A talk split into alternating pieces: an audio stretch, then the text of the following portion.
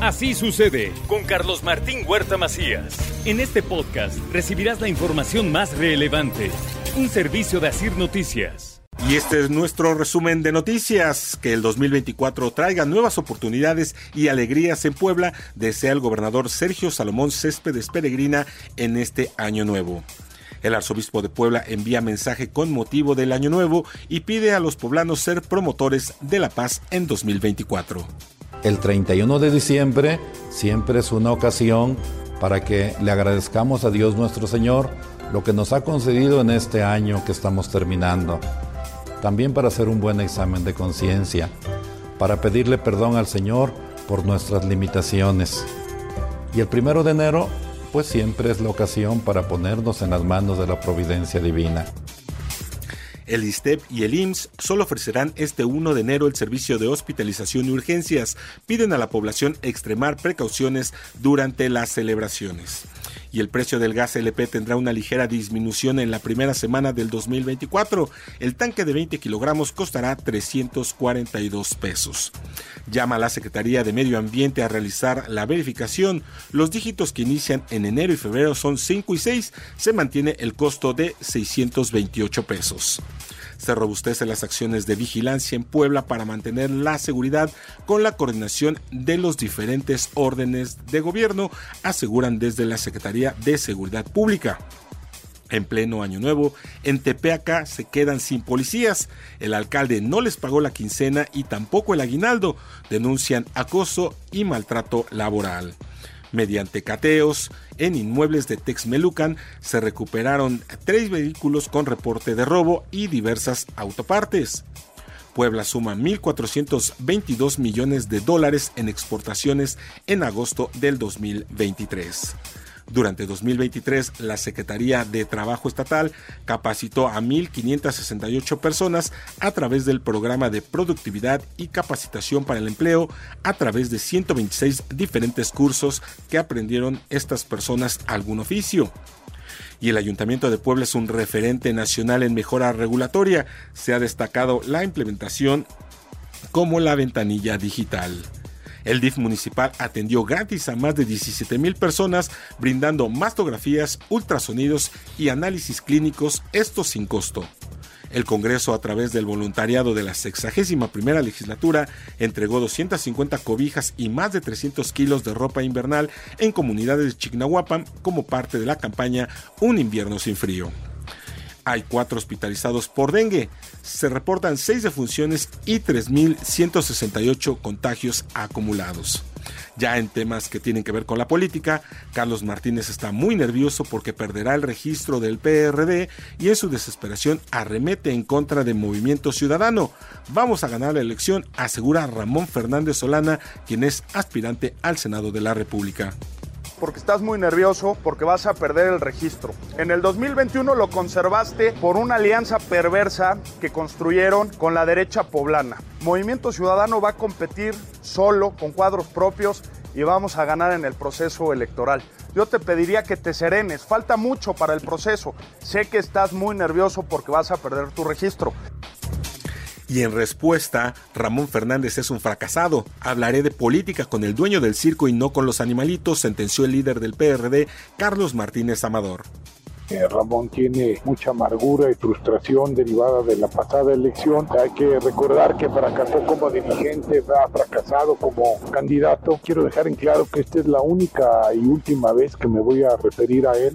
En todo caso, eh, tendré que hablar con el dueño del circo, no con los animalitos, ¿no? Y hay que avisarles que el que perdió su registro fue él, ¿no? Ya pasando a información del ámbito nacional, Reyes Rodríguez concluye su cargo como presidente del Tribunal Electoral del Poder Judicial de la Federación. El magistrado dijo que durante los más de dos años que encabezó la institución, enfocaron las políticas institucionales para lograr un tribunal más imparcial, independiente, profesional, transparente y responsable con el manejo de los recursos públicos. Fuerzas federales localizaron un laboratorio clandestino de drogas sintéticas allá en Sonora. El personal notificó el hallazgo a la agencia del Ministerio Público de la Federación en la entidad y resguardaron el área. Elementos de la Guardia Nacional en coordinación con el ejército localizaron un aparente laboratorio clandestino utilizado para la elaboración de drogas sintéticas con más de 25 toneladas y 77 mil litros de precursores químicos. Siguiendo con información nacional, varados reciben el año nuevo. Que acabe la incertidumbre es su deseo.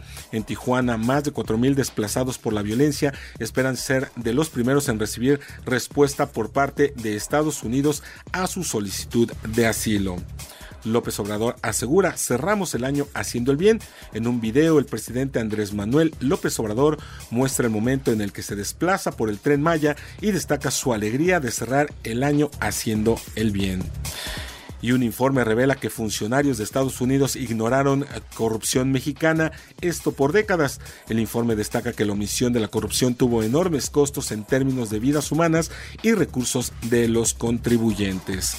Pasando a la información internacional, potentes sismos de hasta 7.6 grados sacuden Japón en el primer día de 2024. La Agencia Meteorológica de Japón emitió la advertencia de tsunami para las regiones costeras occidentales de Ishikawa, Niigata y Toyama, esto allá en Japón. En Año Nuevo, Zelensky promete destruir al ejército ruso.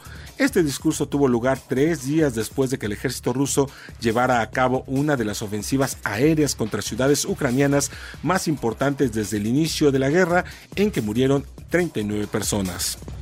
Israel quiere que colonos regresen a la franja de Gaza. El ministro israelí de Finanzas argumentó que se debería animar a la población palestina a emigrar a otros países. Y ponga usted atención, añadir más sal a los alimentos le puede costar la vida. Investigadores de la Universidad de Tulane en Estados Unidos aseguran que consumir sal en exceso produce un mayor riesgo de enfermedad renal crónica. Y ya pasando al tema de deportes, el Puebla perdió 2-1 ante los Coyotes de Tlaxcala en su primer juego de preparación rumbo al clausura 2024. El Cruz Azul derrotó 3-0 al Atlante en partido amistoso rumbo al próximo torneo. El mexicano Raúl Jiménez marcó gol en la victoria del Fulham de 2-1 ante el Arsenal en la jornada 20 de la Liga Premier y en más resultados de la Liga Premier, el Manchester City venció 2-0 a Sheffield, Aston Villa 3-2 a Burnley. En eh, este lunes el Liverpool recibirá al Newcastle a las 2 de la tarde, esto en el cierre de la fecha 20 de la Liga Premier. En temas que tienen que ver con el fútbol americano, los Cuervos de Baltimore aplastaron 56-19 a los Delfines de Miami en la semana 17 de la NFL y confirmaron el liderato en la conferencia americana.